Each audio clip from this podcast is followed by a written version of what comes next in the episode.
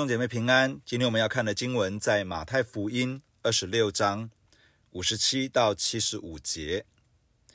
拿耶稣的人把他带到大祭司该亚法那里去，文士和长老已经在那里聚会。彼得远远地跟着耶稣，直到大祭司的院子，进到里面就和差役同坐，要看这事到底怎样。祭司长和全公会。寻找假见证控告耶稣，要治死他。虽有好些人来做假见证，总得不着实据。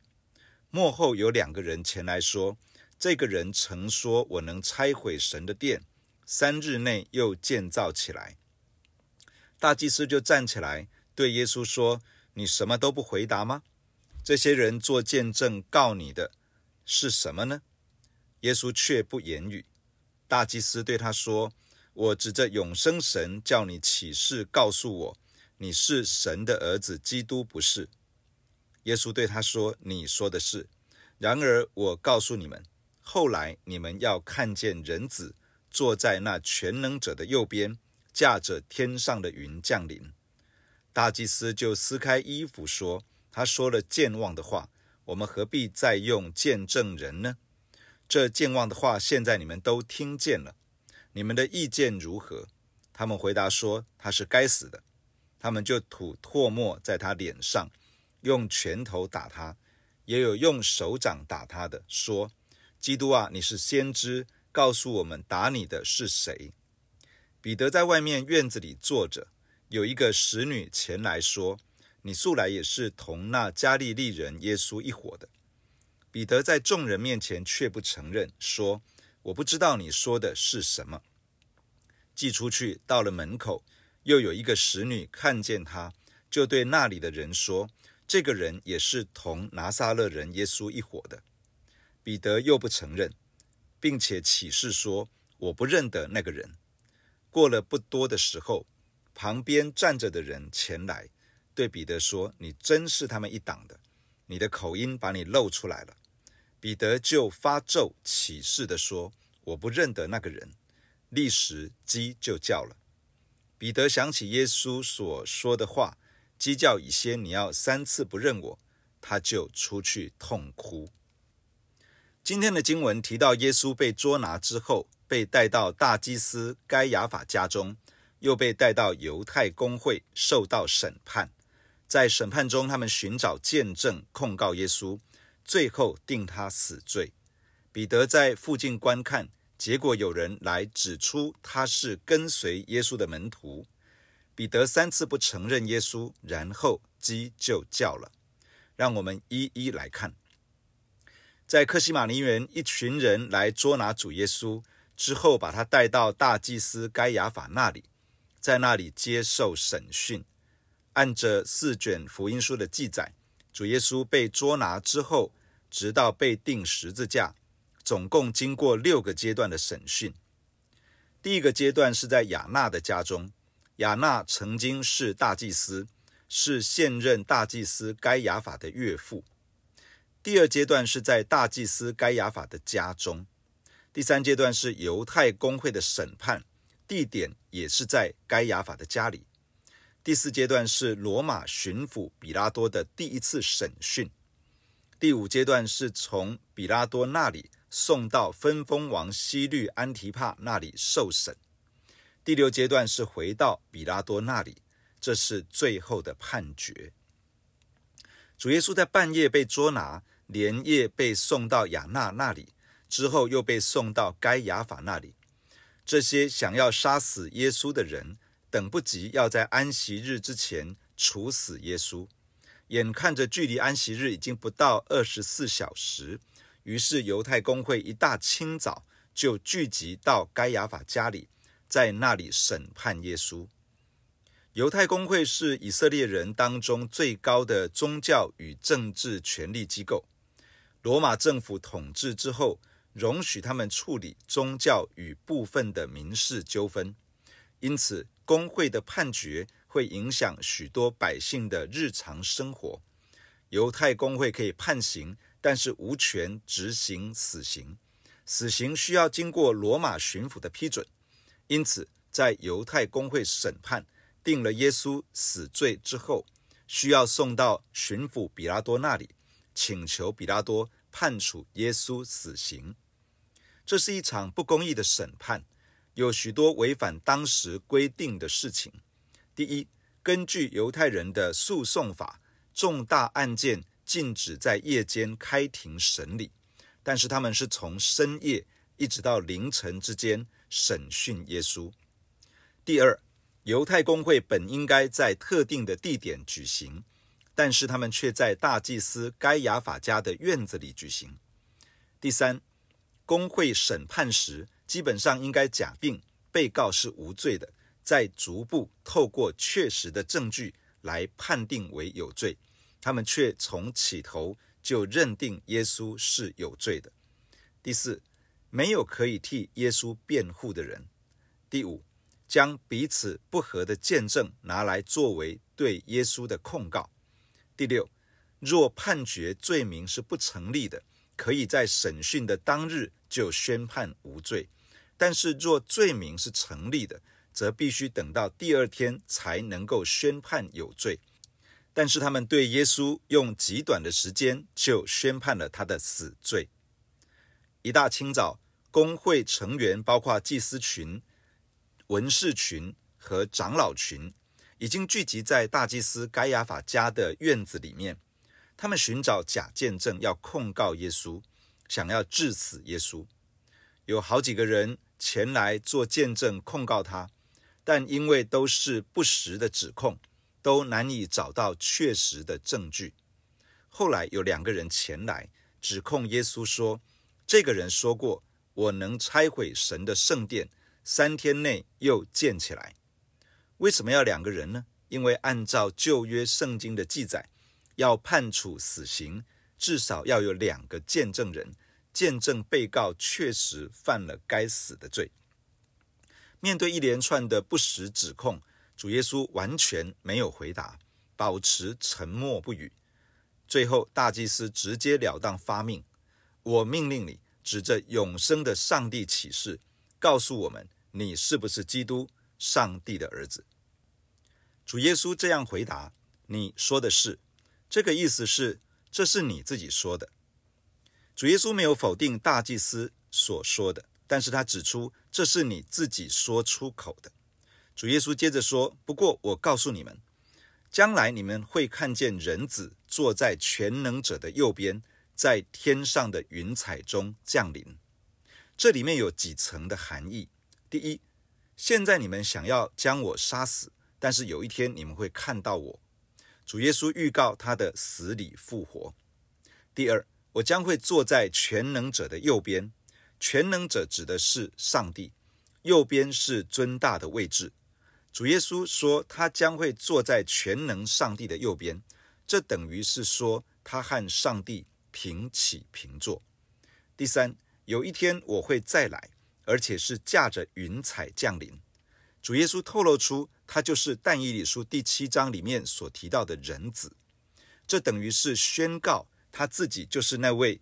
在永恒里面掌权的君王，主耶稣虽然告诉大祭司说，这是你自己说出口，说我是神的儿子，但是主耶稣进一步的表明，他确实就是在全能者右边的那一位，在永恒里面掌权的君王，也就是上帝所立的基督。这样的宣告使得大祭司认为已经抓到了画柄，不需要再找见证人了，可以直接判耶稣死刑。因为他们认定耶稣只是一个人，却宣称自己与上帝同等，这是说了该死的健忘话。于是公会判决耶稣死罪，他们开始羞辱他，吐唾沫在耶稣的脸上，用拳头、手掌打他，并且讥笑他说：“你不是先知吗？说说看，是谁打你呢？”面对一连串违法且不公义的审判。主耶稣一言不发，面对一个又一个的假见证，耶稣没有一句辩解的话语；面对羞辱、讥诮、恶待，耶稣没有一句怨言，没有一句咒骂的话，只是默然承受。唯独当大祭司问他是不是神的儿子基督时，他才正面回答。一般人在面对不公不义、面对被诬告、面对被羞辱、戏弄、恶待，多半不是咒骂反击，就是自爱自怜，落入到崩溃，很少有静默不语的。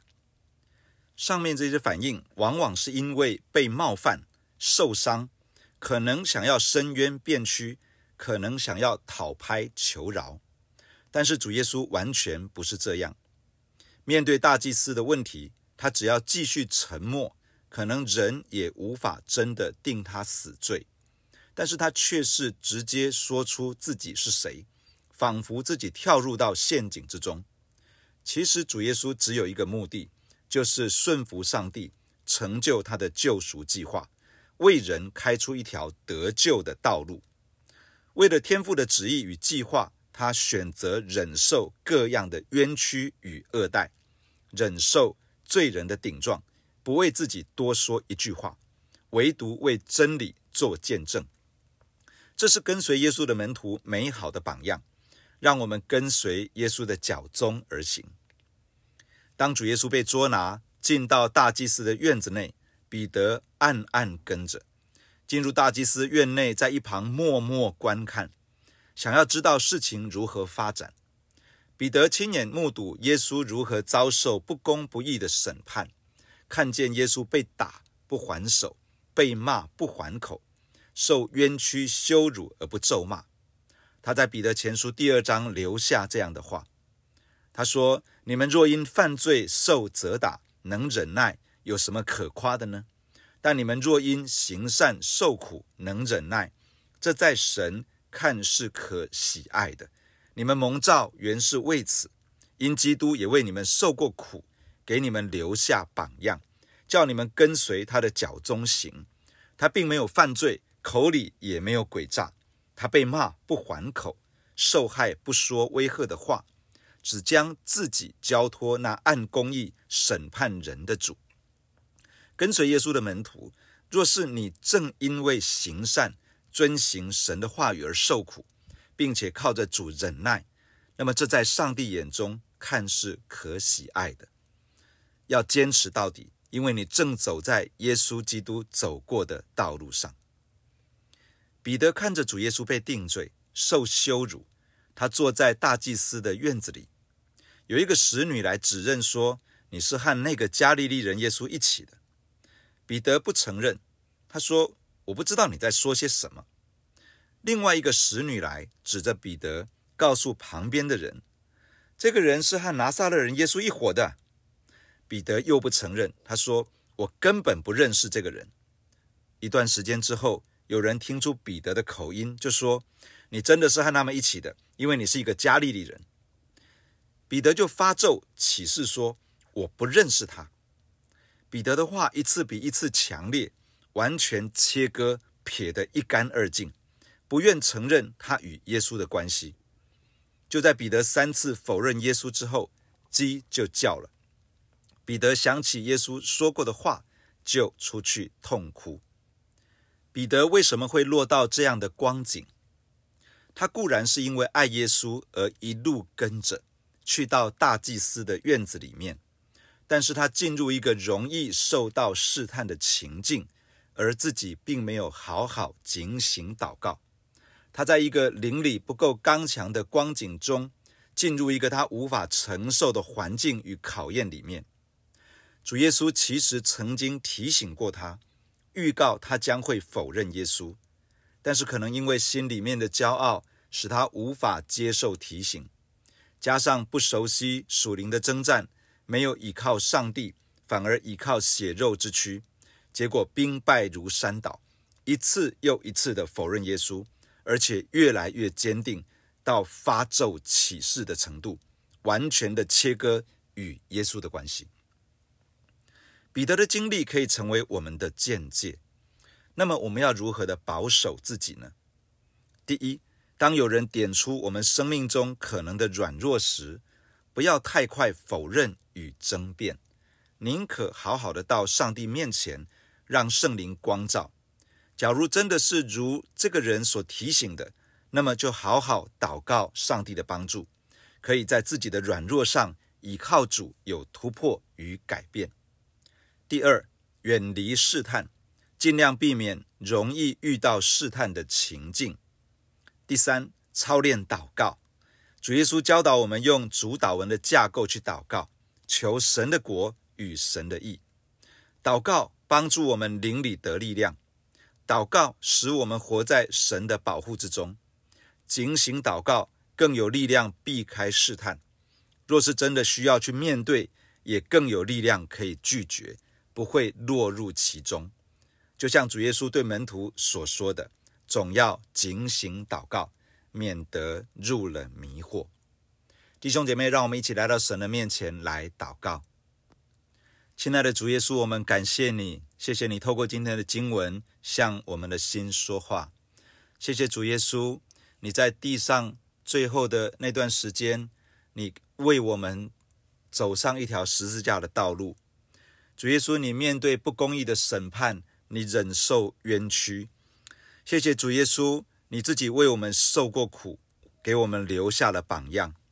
谢谢主耶稣，你没有犯罪，你的口里没有诡诈，你被骂不还口，你受害不说威吓的话，你没有去反击，你没有去争辩，你只是把自己交托在天父上帝的手中。亲爱的主耶稣，帮助我们每一个弟兄姐妹，我们在地上的年日。难免也遇到一些的冤屈，一些的误解，甚至是一些不实的指控。有的时候，因为要遵行上帝的话，我们会面对压力，面对排挤，甚至于受到攻击。亲爱的主啊，帮助我们每一个弟兄姐妹，帮助每一个神的儿女，能够坚持遵行你的话语，即使因着行善而受苦，也帮助我们能够坚持到底。主啊，你帮助我们依靠着你忍耐，而且坚持的持续往前走。主耶稣，这是一条你自己所走过的路，求你祝福每一个神的儿女。当我们跟随你的时候，也能够跟随你走上这条因着行善、因着遵行神的话语，宁可受苦、宁可吃亏、宁可忍受的这样的道路。主啊，你亲自的帮助我们。主，你透过彼得三次不认主，也提醒我们要在你的面前倚靠着你而警醒。主，你会透过我们读圣经，或者透过周遭的人，透过一些的方式提醒我们生命中的软弱。求你帮助我们，能够带着一个谦卑的心来到你的面前省察。主啊，愿你在我们的软弱上来彰显你的能力，帮助我们在我们生命的弱点当中。经历圣灵的大能，经历圣灵的帮助，使得那一个一个的软弱可以依靠着主有突破。主啊，我也祈求你给我们一个警醒的心，能够远避试探，远避那些让我们容易软弱跌倒的情境。